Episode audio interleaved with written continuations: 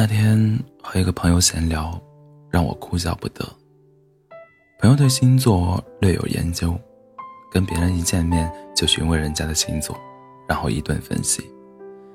他神叨叨的跟我说：“我平常最不敢惹的就是你们天蝎座的人，虽说爱恨分明，但很腹黑，还记仇。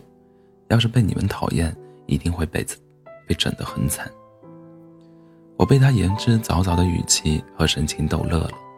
我是爱恨分明，可我绝对不会去整那些我讨厌的人，因为我觉得那是一件不值得的事情。与其把时间浪费在折腾他的身他上，还不如多给自己留点时间，多看几部电影，多分几本书呢。其实仔细想一想，我虽然也遇到过不少恶心的人、堵心的事情，但因为心大。对于这些破事，我不会太在意。三十几年过去了，倒也活得开心。人活一辈子，保不齐身边出现那么几个让你讨厌的人。但我想说，别去讨厌一个人了，因为太贵了。上大学的表妹一脸不开心地说：“这学期的高数要挂了。”我细问原因。才知道他在期末考试前和一直看不惯的舍友吵了一架。表妹说，那位舍友很是高傲任性，在宿舍里说话趾高气扬，对其他人也是呼来喝去，还时不时对表妹冷嘲热讽。表妹气不过，硬是和他吵了几次，但都没什么用。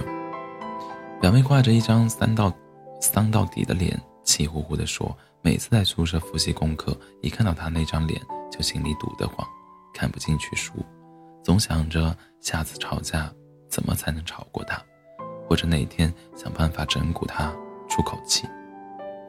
考试一周前，表妹就光折腾这件事了，该出的书没看，该复习的知识点也全都忘光了。这样的纠葛其实一点儿都不划算。刘震云一句顶万句中说。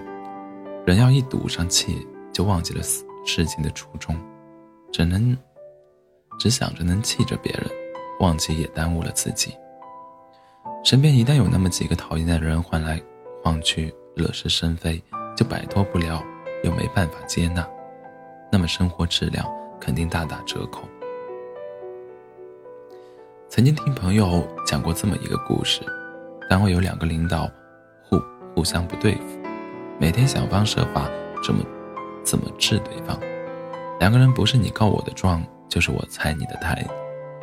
他们当时共同竞争一个职位，却从来不拿业务水平说话，而是在开会的时候挤兑对方，在吃饭的时候指指桑骂槐，就是不让对方好过。结果互相折腾了小半年，工作也没什么成果。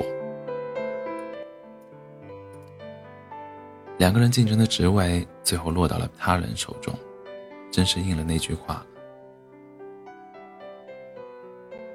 鹬蚌相争，渔翁得利。”干了十几年的工作，整天勾心斗角，一天都没顺心过，最后好心情没了，工作也因为这种事摇摇欲坠，太不值得了。台湾作家李敖曾经讲过的。讲到过他的老师殷海光的事情。殷海光是因为胃癌去世的，而心情郁闷是诱发胃癌的、诱发癌症的重要原因之一。殷海光就是那个容易让自己郁闷的人。他有一个讨厌的人，整天为这个人的所作所为而感到烦恼。有一次，他正在家里吃饭，忽然想起对方做的那些讨厌的事情，便气不打一处来，摔了筷子。吃不下饭。人活一辈子，把所有的关注度放在不值得人的身上，最后只能得不偿失。小到心情郁闷，大到伤及身体。哲学家康德说：“生气是拿别人的错误惩罚自己。当你不能改变外部世界和现状时，唯一能改变的。”是你自己。当我还读书的时候，一位老教授跟我说了一句话：“成熟的人，看谁都顺眼。教授说自己年轻的时候刚调来这个学校，因为年纪轻、职位高，身边有很多人，有很多不赞同的声音，还有人给他使绊子，当着其他人的面对他指指点点。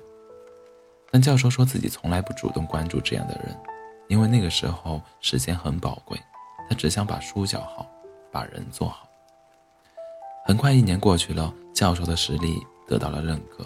发表的几篇论文都获得了省里的优秀奖，带了几个学生的研究成果也得到了其他高校的认可。那些嚼舌根的人也没有再说什么。所谓成熟，就是面对那些我们看不惯的东西，不再为其纠结，而是尝试用平和的眼光去看待这些事。别把生命中的敌人当成一种诅咒。这也是上天的恩赐。智者从敌人身上学到的，比愚者从朋友身上学到的还要多。人是群居动物，每一个人一生中都会遇到很多人，而与什么什么人遇见和共事，常常也由不得我们选择。有些基本不见面的远方亲戚，一见面，一见你，不是说你穿的不三不四。就是说，你再不找对象，就嫁不出去了。有些自私强势的同事，当面笑笑脸盈盈，出了门就说说三道四，有什么棘手棘手的事情，都不管不顾的甩给你。但你要知道，这个世界什么样子，与世界无关，只与你愿意把它制造成什么样子有关。对于讨厌的人，基本上只要两种态度。要么不理会，要么直接走开。烦恼大部分都是因人而起，人烦人最烦人，所以别浪费时间跟不值得的人生气了。你的生活品质取决于你做事的心态和情绪。你是专注做自己的事情，还是和一些不重要的人周旋，决定了你过的是哪一种人生。活得越通透。越成熟的人，越不容易讨厌别人，因为讨厌一个人，是这个世界上最贵的消费。